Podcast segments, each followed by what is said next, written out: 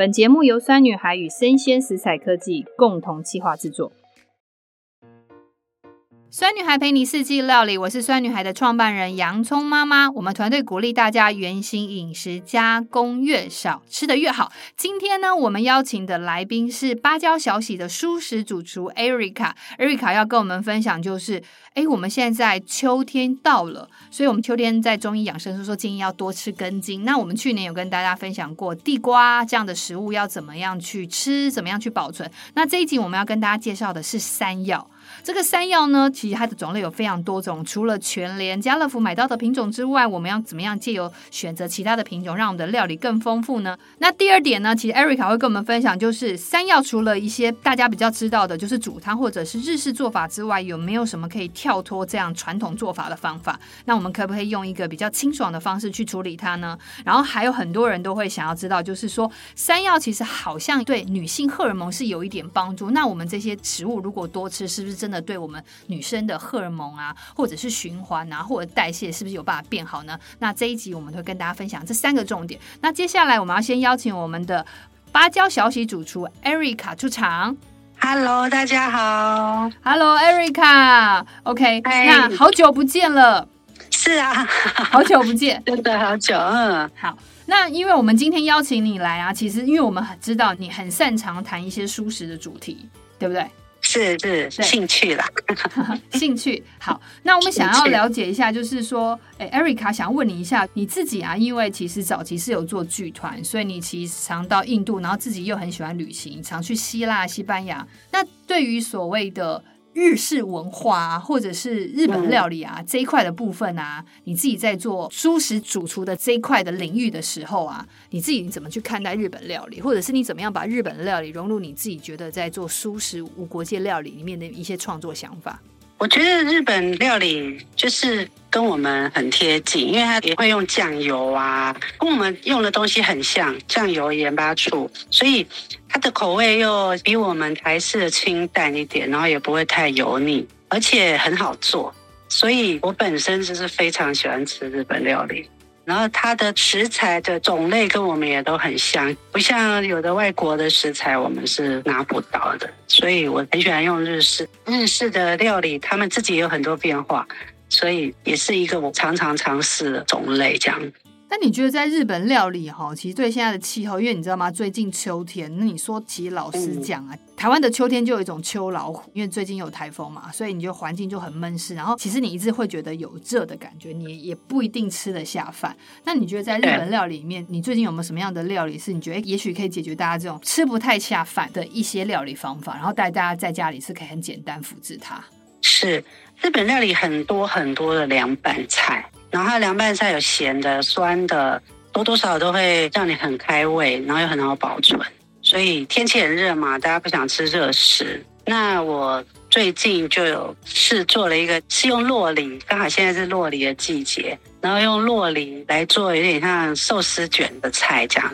然后它很清爽，我觉得又很好吃，因为饭热热的。那怎么做呢？有点像做那种铁火卷那一种大块的海苔，也不要太大块太厚，就是薄一点做寿司的那一种。然后铺一层饭，然后我是有烫一些青菜，例如像烫不要水分太多的青菜，例如烫龙须菜，然后铺在一层饭，然后饭可以点一点点醋饭的感觉，然后再一层龙须菜，然后把洛梨切大条。洛梨先用柠檬汁稍微腌一下下，然后就一大条放在龙须菜上，然后卷起来就可以切块，就有点像尾鱼铁火卷那种感觉。然后，所以你是把那个洛梨去取代尾鱼，对不对？对对对对对。因为洛梨本身它其实在吃的口中其实是有一些油脂是非常舒服的，你借由这个油脂去带出那个食物的滑润度，可是整个吃起来是清爽的。非常清爽啊！你沾的话，你可以真的就沾一点瓦萨比酱油，哇，应该更开胃。真的就是好好吃，我觉得比 真的尾鱼还好吃，因为那个洛梨你切够大块，它会有一个香甜淡淡的香甜。嗯，好、嗯、，OK，那谢谢 Erica。那其实我们今天这一集啊，邀请你来，主要是要你帮我们分享一下，因为秋天就盛产根茎类嘛。那在中医养生里面就说，秋天要多吃根茎，主要是因为可以让你身体在入冬之前，它可以有更好的一个保健的方法啦。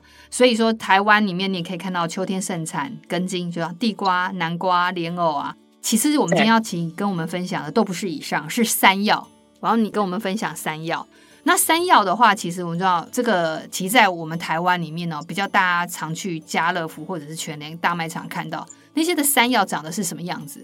台湾的山药它比较大块，就是有点长得不规则状，然后长长的，可是也不太规则。这样你看到这种不规则大块大块的那种，就都是台湾的。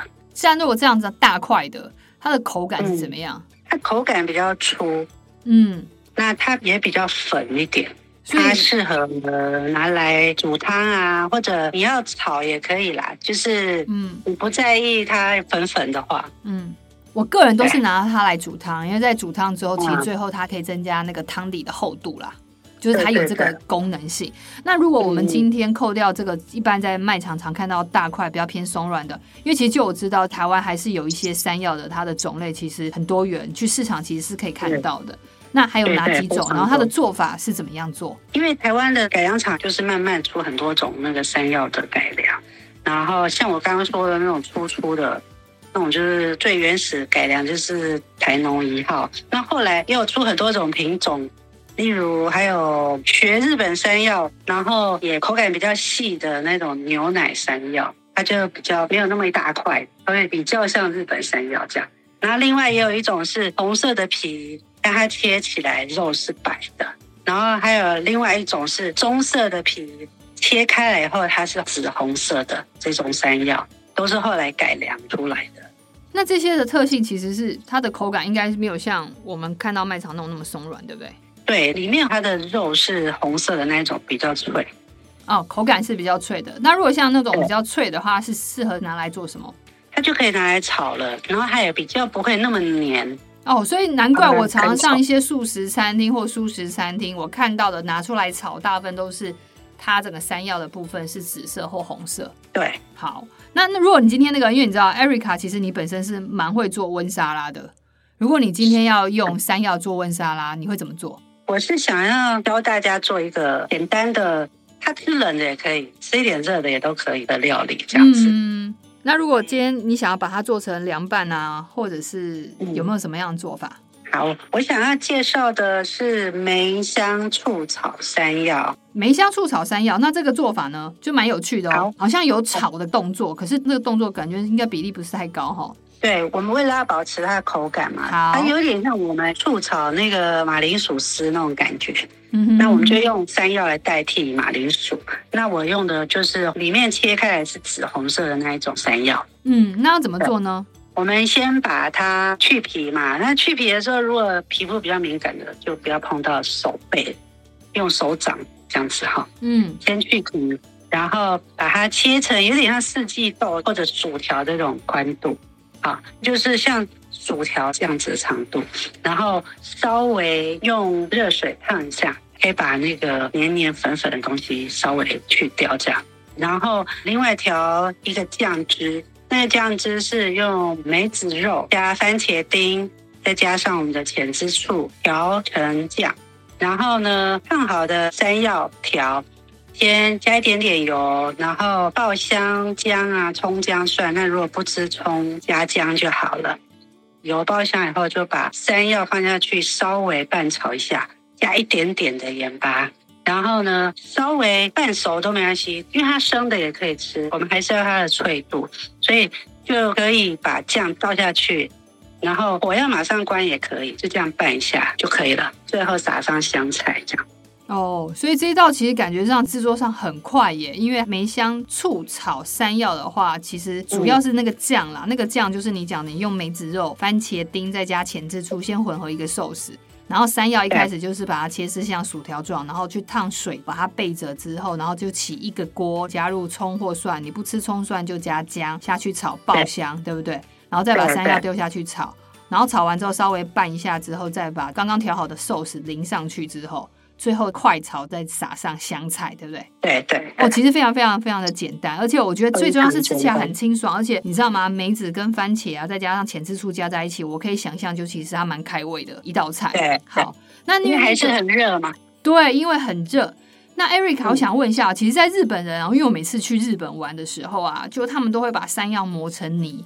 那那一道料理的话，其实你如果要在台湾做，做得出来吗？你可不可以帮我们分享一下那道料理怎么做？因为他们都把它做成泥，然后倒在饭上。对对，那你可以帮我们分享一下。我本来是在一个电视节目看到一道就是这个料理，然后大家都吃的讲哇很好吃，这样我想到这样子黏黏的会好吃吗？后来我自己试了一次，真的很好吃呢。真的吗？好，OK。对啊，真的很好吃。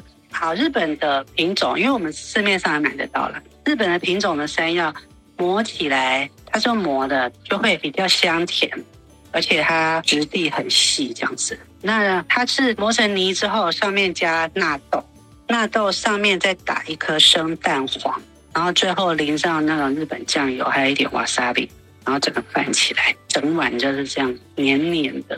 哎、欸，其实我觉得。这一道菜，老实说，它其实很符合所谓的原形饮食，再加上没有烹调，因为它其实营养价值是非常非常完整的。对啊，纳豆也非常营养。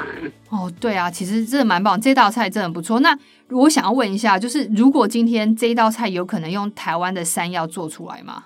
我们台湾山药生吃的话，会比较有一点土味。不过它也是可以这样子吃，就是没有那么香甜。但是那我们做法上可能就用纳豆或者是酱油多一点来盖过它的土味，或者是你不要加太多。如果吃到后来你会怕的话，你就不要加太多。这样。嗯，如果你怕台湾山药土味的话，可能就是你刚刚讲的纳豆啊或者酱油要盖过去，或者是你本身在台湾山药的整个在饭上的比例不要加太多。